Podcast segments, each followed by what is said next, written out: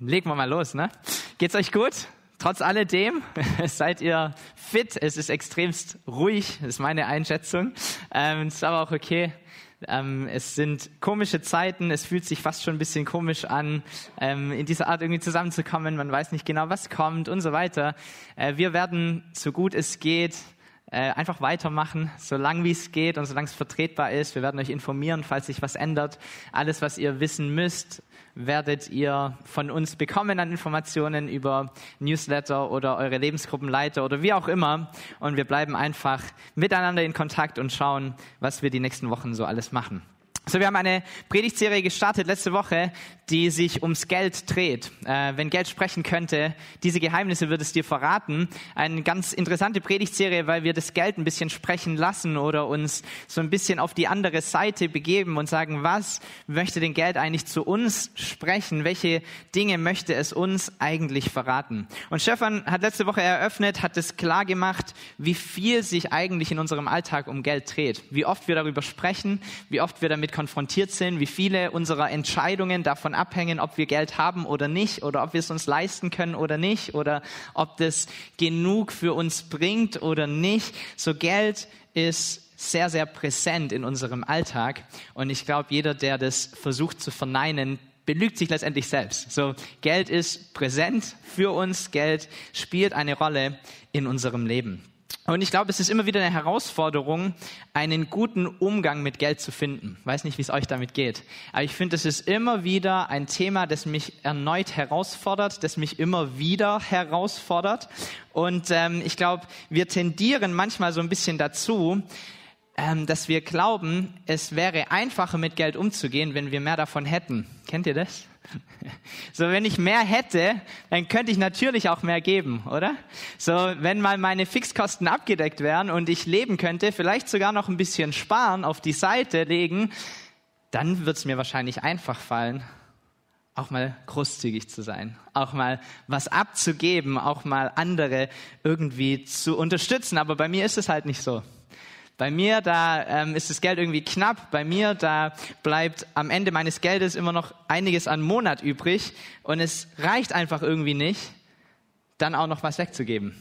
Kennt ihr diese Gedanken? So, wenn ich doch mehr hätte, dann wäre es bestimmt einfacher. Dann wäre es mit Sicherheit einfacher, was wegzugeben. Ich hatte einen Patienten im Krankenhaus. Ähm, vor nicht allzu langer Zeit, vor ein paar Monaten war der da, habe ihn behandelt, ähm, Bauch-OP ist auch gar nicht so wichtig und war so mit ihm im Gespräch, bisschen unterhalten, ja, was macht, machen Sie so und ähm, äh, wie war Ihr Leben und keine Ahnung. Und er hat dann, hat sich so entwickelt in ein etwas tiefgründigeres Gespräch, wie das halt manchmal so ist. Und er erzählt mir, wie, ja, also er hat in seinem Leben schon vieles einfach gelernt und lernen dürfen. Was er bemerkt hat, ist auch im Job, ähm, und im Leben insgesamt ist gar nicht so wichtig, ob du mega reich wirst, sondern was wichtig ist, ist, dass du was tust, das dir auch Spaß macht, das dir Freude bringt. Diese Dinge sind ja viel, viel wichtiger als jetzt irgendein Reichtum oder sonst was. Und ähm, das ist so meine Weisheit, die gebe ich auch gerne jetzt mir weiter. Ja, so bleiben Sie in dem Job, der Ihnen Spaß macht, egal jetzt, ob das gut bezahlt wird oder nicht. Krankenpflege wird ja super bezahlt. Ähm, ist ja super, dass es ihnen am Herzen liegt, ja, Menschen zu dienen und so weiter. Bis dahin habe ich gedacht, hey, cooler Typ, ja, der hat, glaube ich, einiges begriffen in seinem Leben, war so um die 80, ähm, hat ein bisschen Weisheit, gibt ihm mir weiter, bestätigt so ein bisschen, was das in mir drin ist. Und dann kam so der nächste Satz und langsam wurde ich so ein bisschen stutzig. Dann sagt er, ja, wissen Sie, auch ich, ich bin weder reich, noch bin ich arm. Wissen Sie, ich habe mein eigenes Geschäft so ein Lädle. Ich habe mein Häusle. Ich habe ein beheiztes Schwimmbad, wo ich im Sommer und im Winter schwimmen kann und drinnen noch eine Sauna. Weder reich noch arm. Man tut, was man kann. Ja, man arrangiert sich mit dem, was einem gegeben wird. Ja. Dann habe ich ihn angeschaut und gesagt, also ganz ehrlich, Sie gehören zu den obersten fünf Prozent dieser Erde, was Reichtum angeht. Also verzählen Sie mir nicht, dass Sie nicht reich wären. Und ich glaube, manchmal sind wir alle so drauf, oder? Ich glaube, wir, wir streben danach, nochmal reicher zu werden. Und wenn wir uns aber die Welt anschauen, wir sind alle stinkreich, oder? Wir sind absolut stinkreich. Wenn du heute früh aufgewacht bist und du hattest ein Dach über dem Kopf, du bist hierher gekommen, hast davor noch was gegessen oder was getrunken oder du hättest zumindest die Möglichkeit gehabt, das zu tun. Vielleicht hattest du keine Lust, ja. Aber du hättest die Möglichkeit gehabt, noch etwas zu dir zu nehmen, bevor du hierher kommst. Du hast einen Geldbeutel in deiner Tasche, da ist sogar noch was drinne. Und dann ist da vielleicht sogar noch eine Karte drin die dir einen Zugang gibt zu einer Bank, wo Konto, wo du ein Konto hast und wo du Geld abheben kannst, wenn all das auf dich zutrifft, und ich glaube, es trifft auf jeden einzelnen von uns zu, gehörst du zu den reichsten acht Prozent dieser Welt. Du gehörst zu den reichsten acht Prozent dieser Welt. Und trotzdem sind wir in unseren Gedanken oftmals so, dass wir uns mit den paar, die mehr haben wie wir, beschäftigen statt dankbar zu sein, dass, wir, dass es uns besser geht wie 92 Prozent dieser Erde. 92 Prozent dieser Erde hat weniger wie du. So, ich glaube, manchmal ist die Frage nicht, dass ähm, wir sagen, wir haben zu wenig oder wir könnten doch mehr haben und wenn wir mal mehr hätten, dann könnten wir auch endlich mal was geben, sondern das Problem unserer finanziellen Schwierigkeiten ist oftmals, was wir mit dem tun, was wir haben. Nicht, ob wir zu viel oder zu wenig haben, sondern was wir damit tun, mit dem, was wir haben. So wir sagen, wenn ich doch nur mehr Geld hätte, und Geld sagt zu dir, wenn du doch nur mehr Selbstkontrolle hättest. Wenn du doch nur dich selbst ein Ticken mehr im Griff hättest. In Galater 5 spricht Paulus ganz, ganz viel von Selbstkontrolle. Ähm, ab Vers 16 sagt er, lasst den Geist Gottes euer Verhalten bestimmen, dann werdet ihr nicht mehr den Begierden eurer eigenen Natur nachgeben.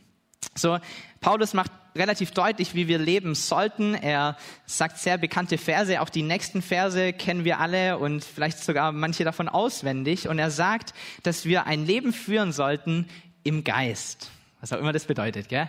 ein Leben führen sollten, das ausgerichtet ist auf das, was Gott möchte, auf das, was Gott bestimmt hat für dich und für dein Leben. So, was wäre der Gegensatz dazu? Was passiert, wenn wir das nicht tun, sondern uns von unseren eigenen Begierden steuern lassen? Kommt in den nächsten Versen, Vers 19 bis 21.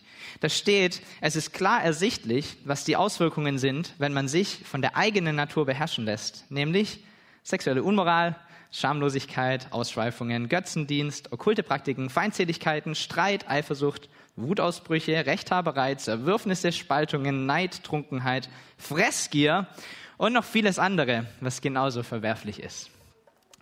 So läuft es, wenn du dich von dir selbst bestimmen lässt. Alles Dinge, die wir eigentlich nicht wirklich wollen, oder?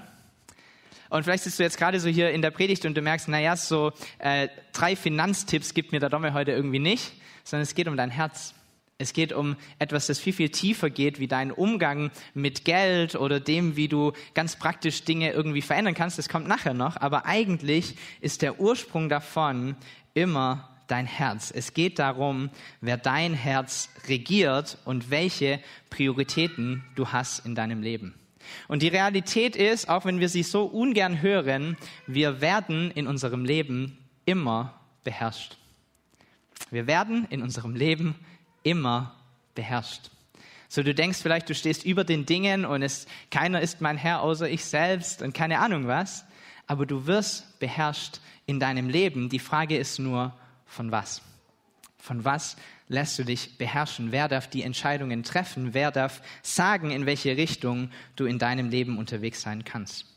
So der Gegensatz zu diesen Begierden, die vielleicht in uns drin stecken, die verwerflich sind, ist der Heilige Geist, der in jedem Menschen wohnt, der zu Jesus gehört, der von innen heraus unser Herz verändern möchte, der uns zu anderen Menschen machen möchte, die auch andere Dinge auf dem Schirm haben und eigentlich anders leben, anders aussehen sollten, anders reden sollten, anders ihr Leben gestalten sollten. Vers 22. Die Frucht hingegen, die der Geist Gottes hervorbringt, sie besteht in Liebe, in Freude, in Frieden, in Geduld, in Freundlichkeit, in Güte, Treue, Rücksichtsnahme und in Selbstbeherrschung. So die Realität ist, du wirst immer kontrolliert und du wirst immer beherrscht. Oftmals vielleicht von einem Hunger nach mehr, nach mehr Geld oder mehr Macht oder mehr Einfluss oder mehr Ruhm, mehr Anerkennung mehr Besitz. Und wir hören es nicht gern, weil wir denken, wir steuern alles, aber wir haben alle einen Herrscher.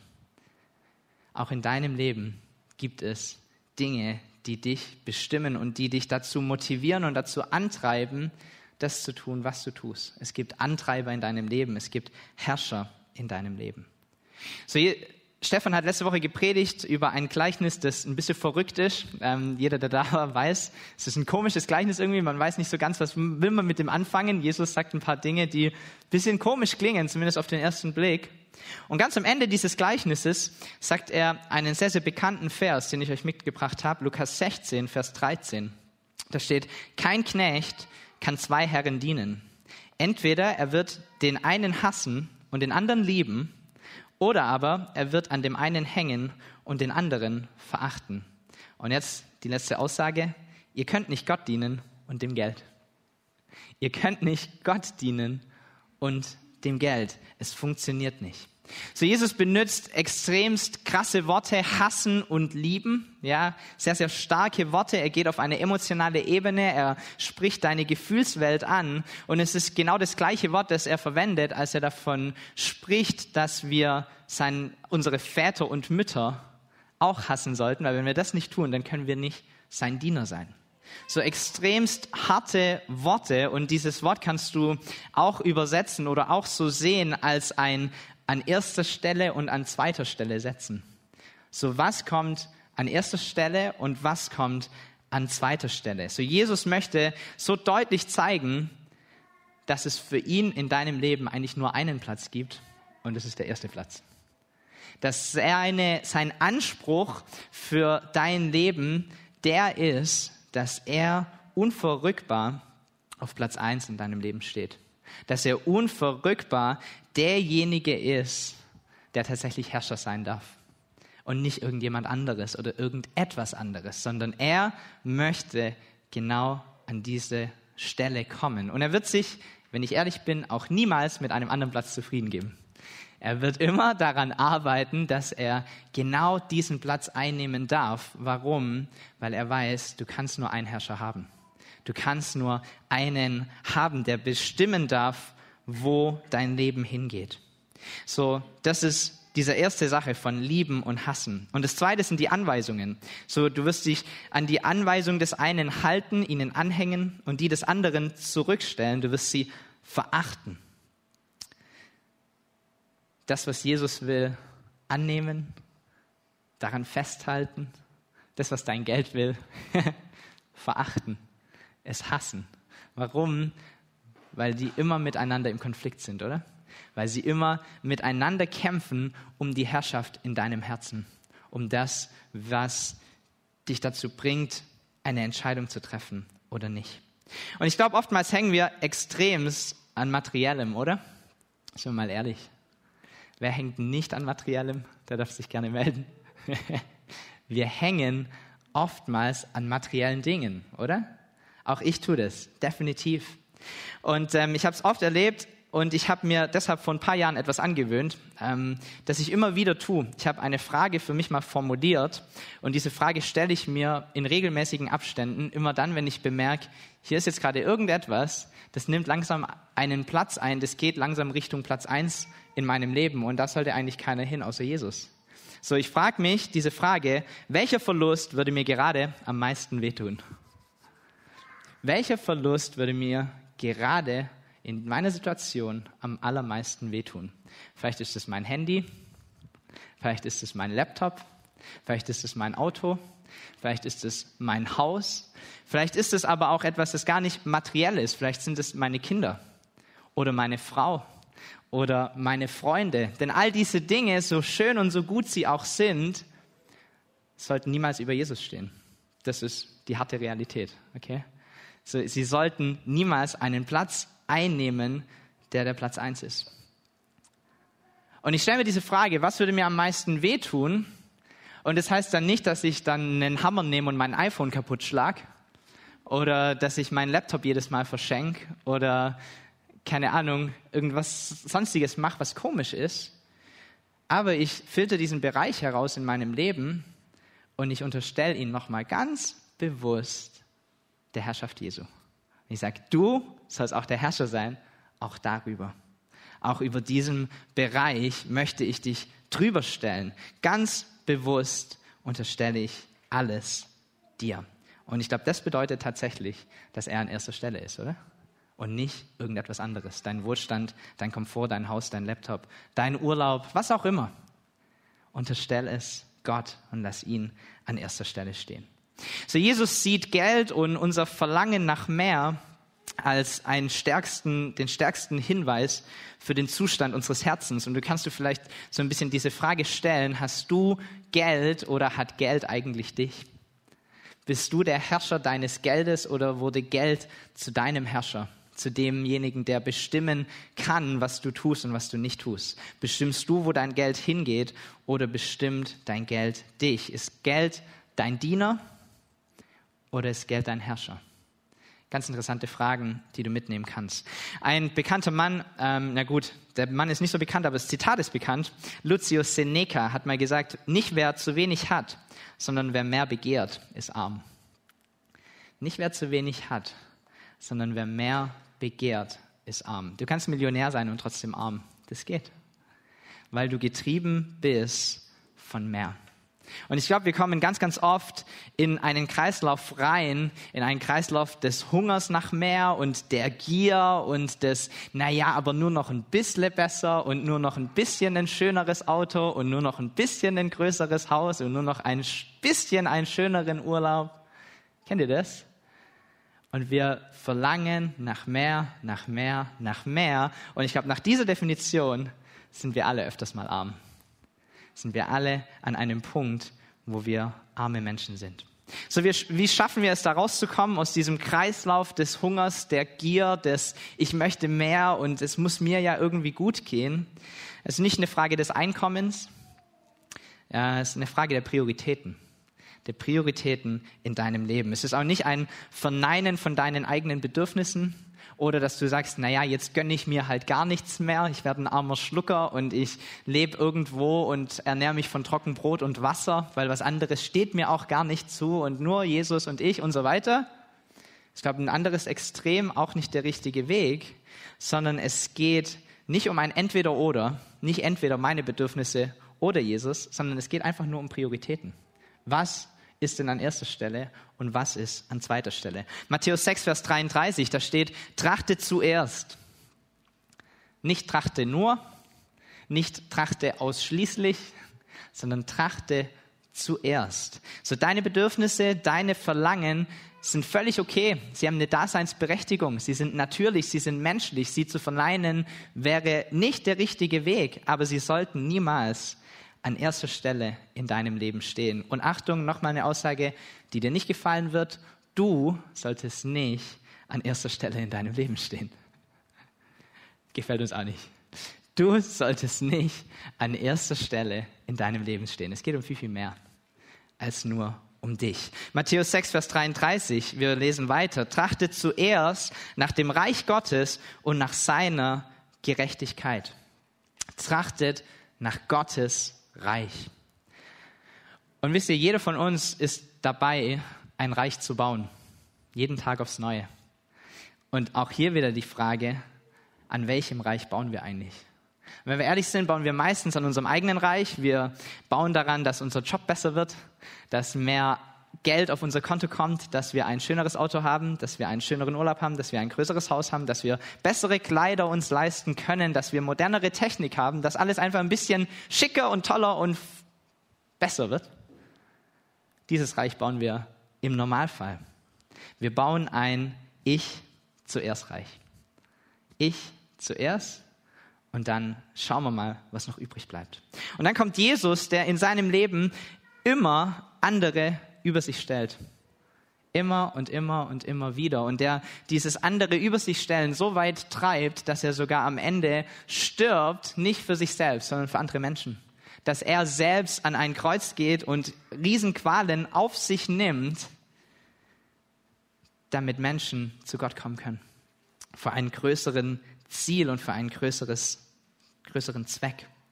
Und er lädt dich ein, in genau dieses Reich mit einzutreten in ein Reich einzutreten, das nicht irdisch ist, sondern das himmlisch ist. Ein Reich, das nicht die Regeln dieser Welt befolgt, sondern das andere Gesetze und Regeln hat.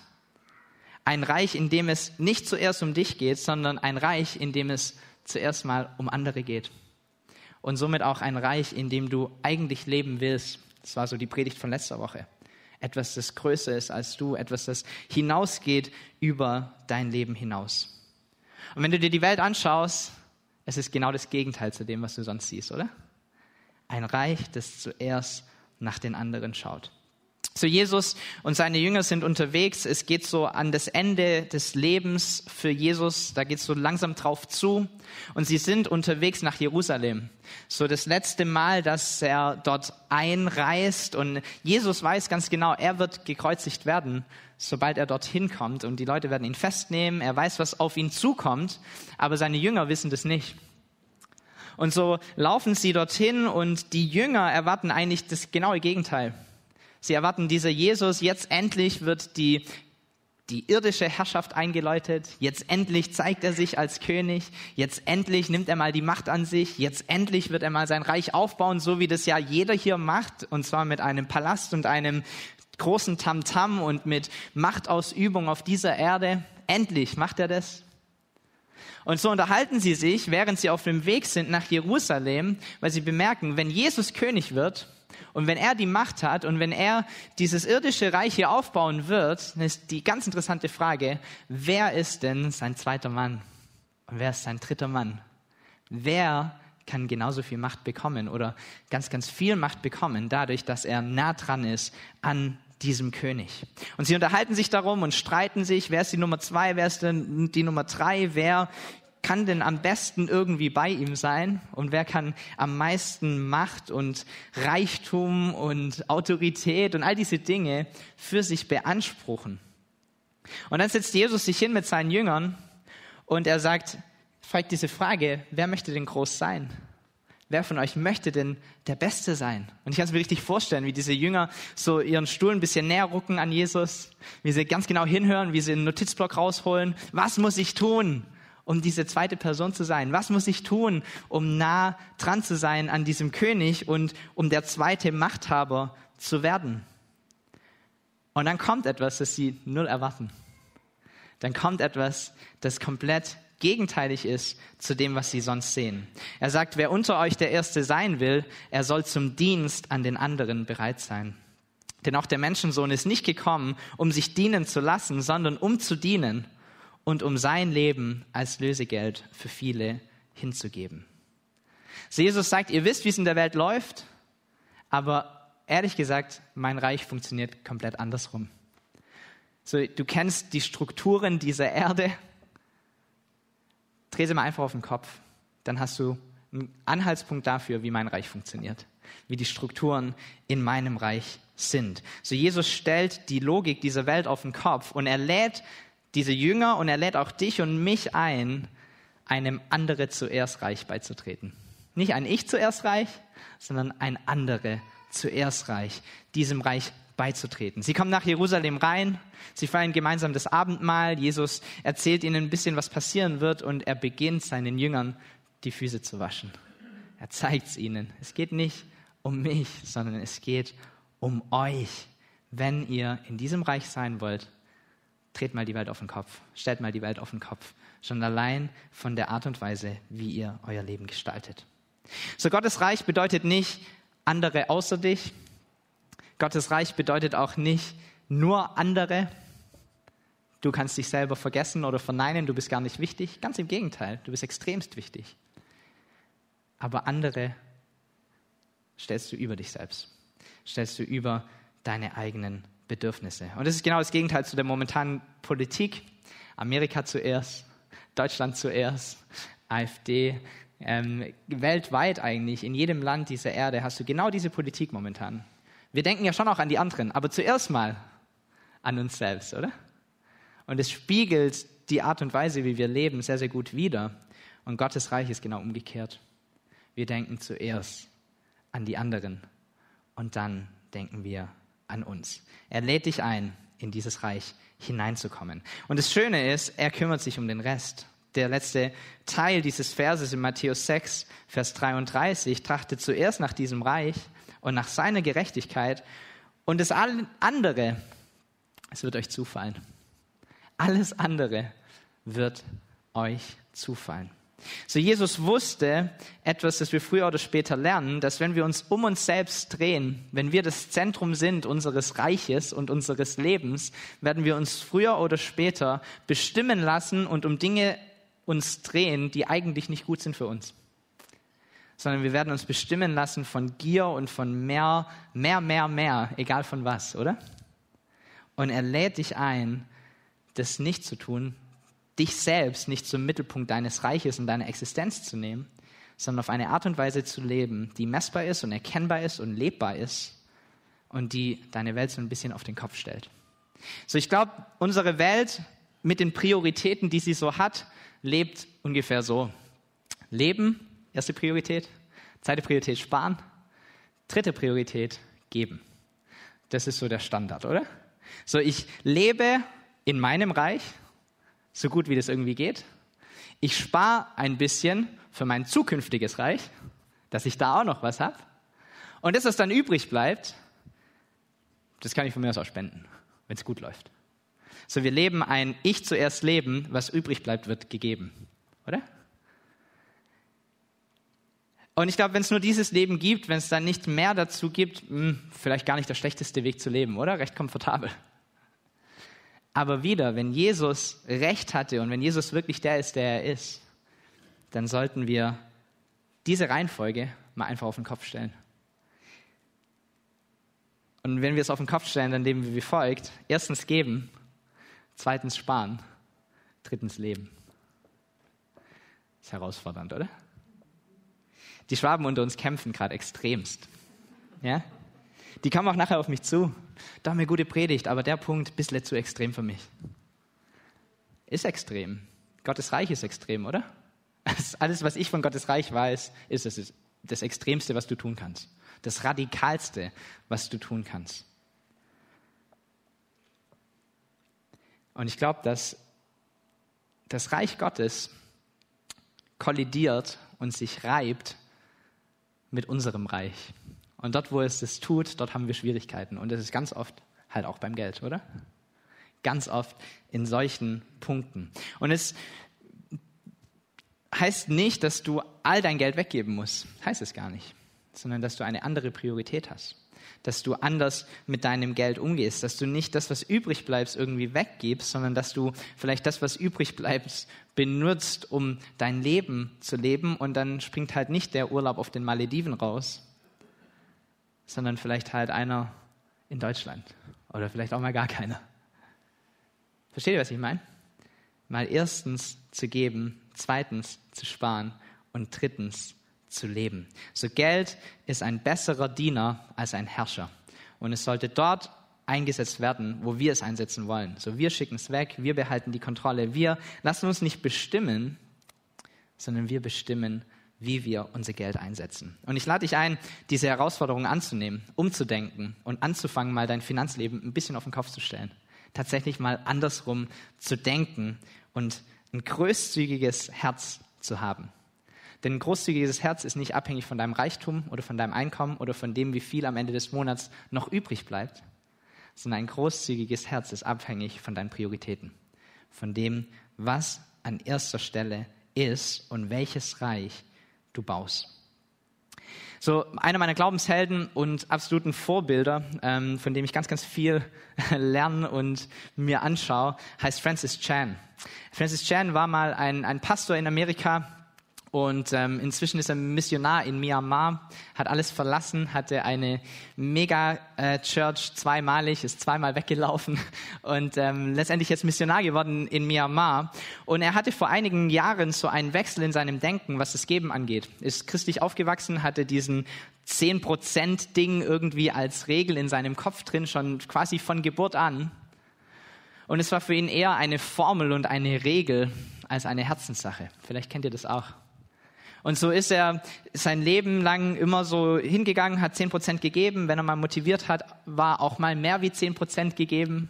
Aber es war immer so ein bisschen naja, fast schon religiös irgendwie. Fast schon, das muss ich halt machen.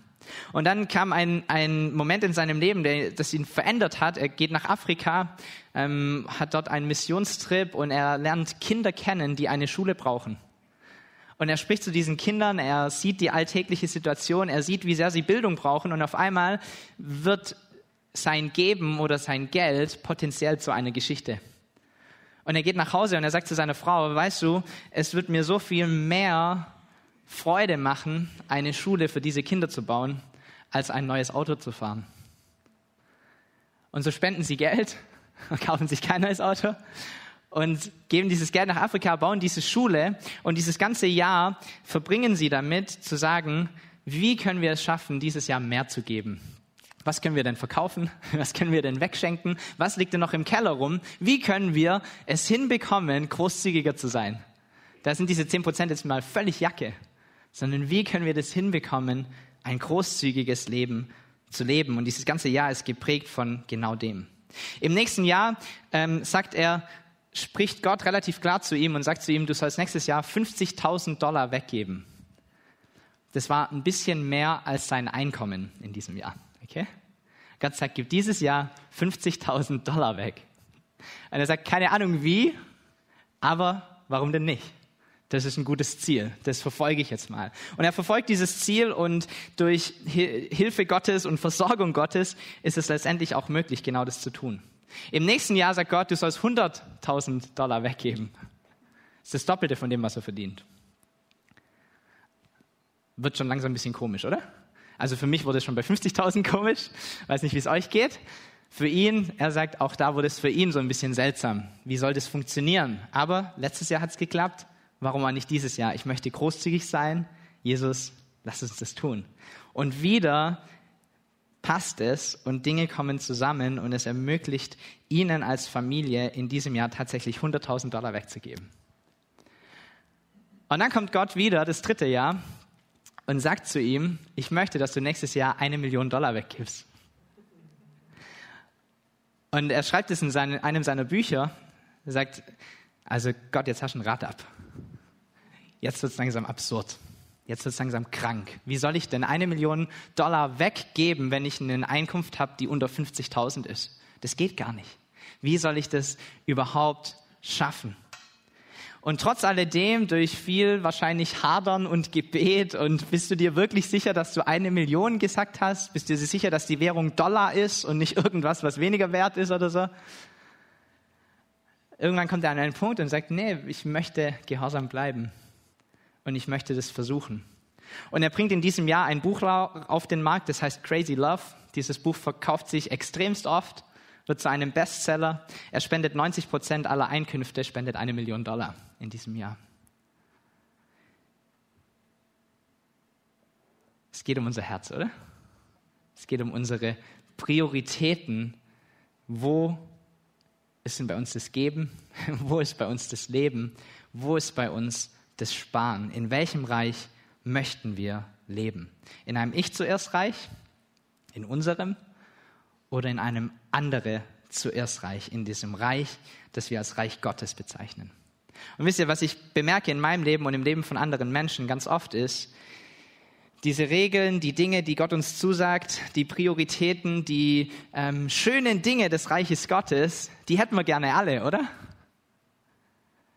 Aber währenddessen wird man gern noch unser eigenes Reich leben. Kennt ihr das? Das Gute gerne, auf jeden Fall. Aber wir möchten so einen Kompromiss irgendwie. Ich würde gern mein Reich bauen, aber mit deinen Regeln, Gott. Das wäre super. Dein Segen, deine Versorgung, deine Gunst, all diese Dinge, während ich schaue, dass mein Haus größer wird. Halleluja. Bisschen überspitzt. Aber ich glaube, es ist die Wahrheit, oder? Aber wisst ihr, es funktioniert nicht, zwei Herrscher zu haben. Und wenn du in diesem Reich leben möchtest, das sich Reich Gottes nennt, in diesem andere zuerst Reich, dann musst du dir bewusst machen, wer der Herrscher in deinem Leben ist. Und da kannst du nur eingeben. Da kannst nur eingeben. Jesus lädt dich ein, voll und ganz in dieses Reich hineinzukommen. Es ist das beste Reich, in dem du leben kannst. Die Band darf nach vorne kommen. ähm, wollen gemeinsam ein Lied singen. Und ich habe noch so, so zwei, drei Punkte, wie es vielleicht praktisch werden kann, ähm, wie du mit deinem Geld umgehst. So, ich kenne eine Familie, die im, im Lockdown damit begonnen hat, extremst hohe Trinkgelder zu geben. So Trinkgeld, hat Stefan letzte Woche gesagt, immer so ein Streitpunkt auch zwischen Ehepartnern und so weiter. Wie viel hast du gegeben? Was zu wenig, was zu viel? Haben sie es verdient? Was auch immer. Und ähm, diese Familie hat sich gesagt, die Gastronomie, Gastronomie war gebeutelt, hatte ja zu, wurde irgendwann wieder eröffnet. Und wir wollen sie einfach unterstützen und segnen. Und wir geben Trinkgelder, die viel zu hoch sind. Absichtlich. Und sie ähm, sind in Restaurants gegangen und haben so ein bisschen ein Spiel daraus gemacht und haben gesagt, wir geben dann genug Trinkgeld, wenn uns die Bedienung nochmal verdutzt anschaut und nochmal nachfragt. Oder vielleicht den Betrag nochmal wiederholt, weil, wir, weil sie denken, wir haben sie falsch verstanden oder haben es nicht richtig gehört oder was auch immer. Dann haben wir genug Trinkgeld gegeben. Das ist so ein Spiel. Vielleicht ist das ein Spiel, das du gerne auch mit aufnehmen kannst. So wenn irgendetwas 23 Euro kostet, 40 Euro zu geben und die Bedienung sagt, was, 23, ja, nochmal verdeutlicht, nimmt die Maske runter, 23. Das war richtig, das war genug Trinkgeld. So ein Spiel, vielleicht möchtest du dieses Spiel spielen in den nächsten Wochen, einfach mal großzügig zu sein. Da geht es gar nicht darum, ob die es verdient haben, ob das Essen super gut war oder der Service oder was auch immer. Geht um dein Herz, nicht darum, was der andere geleistet hat oder nicht geleistet hat. Vielleicht ist es auch ein Schritt für dich zu sagen, ich möchte diese Prioritäten geben, sparen, leben, tatsächlich praktisch machen in meinem Leben und ich gebe einfach mal am ersten Tag des Monats Geld weg. Und ganz, ganz wichtig für mich zu sagen, mir ist völlig egal, wohin du das gibst. Äh, ich möchte nicht, dass äh, das irgendwie rüberkommt, als würde ich hier Werbung machen, dass du bitte alles der FOMI gibst, sondern es geht um dein Herz, nicht darüber, es geht nicht darüber, wo du dein Geld hingibst, sondern es geht um dein Herz. Und vielleicht ist das ein Schritt, den du gehen kannst. Nicht zu schauen, was bleibt am Ende meines Monats übrig, was ich weggeben kann, sondern am Anfang des Monats mit dir selber klarzukommen und zu sagen, wie viel möchte ich denn eigentlich weggeben diesen Monat? Und dann mache ich das am ersten Tag und nicht am letzten Tag. Vielleicht ganz klar diese Prioritäten umzudrehen. Vielleicht bist du auch herausgefordert von dieser Geschichte dieses Pastors. 50.000 in einem Jahr, 100.000 im nächsten, eine Million im nächsten. Und vielleicht möchtest du dich tatsächlich mal hinsetzen mit Gott und sagen, Gott, wie viel soll ich denn 2020 noch weggeben? Wie viel soll ich denn 2021 weggeben? Das ist eine sehr, sehr herausfordernde Frage und ein sehr, sehr herausforderndes Gebet, weil er könnte ja sagen, viel zu viel. Ja, ist richtig, oder? Das zeigt übrigens auch wiederum dein Herz, ja? Es zeigt nochmal, wer der Herrscher ist. So vielleicht möchtest du diese Frage stellen und schauen, was Gott zu dir spricht. Und vielleicht sagst du aber auch, ich möchte meine Priorität auf Jesus legen. Egal jetzt ob Geld oder vielleicht irgendetwas anderes, das es in meinem Leben gibt, das immer wieder diesen ersten Platz irgendwie einnimmt. Und ich merke, ich möchte schon irgendwie Gottes Reich bauen und in seinem Reich auch irgendwie leben, aber das läuft scheinbar irgendwie parallel. Ich baue irgendwie zwei Reiche zeitgleich. Und vielleicht ist heute dieser Punkt, an dem du diese Einladung voll und ganz annimmst, zu sagen, ich möchte nicht nur in Gottes Reich leben, sondern ich möchte mein Leben investieren in sein Reich. Ich möchte einem Reich dienen, das andere zuerst sieht. Ich möchte einem Reich dienen, in dem es nicht primär mal um mich geht. Ich möchte einem Reich dienen, das andere auf dem Schirm hat. Und dazu lädt er uns ein heute. Dazu lädt er uns ein, genau diesen Schritt zu gehen. So lass uns gemeinsam aufstehen und lass uns diesen Schritt auf ihn zu machen. Welcher Schritt auch immer es ist für dich, welche praktische Sache es auch immer ist für dich. Großzügigkeit ist eine Sache des Herzens. Großzügigkeit beginnt in dir selbst. So lass uns zu Gott kommen und lass uns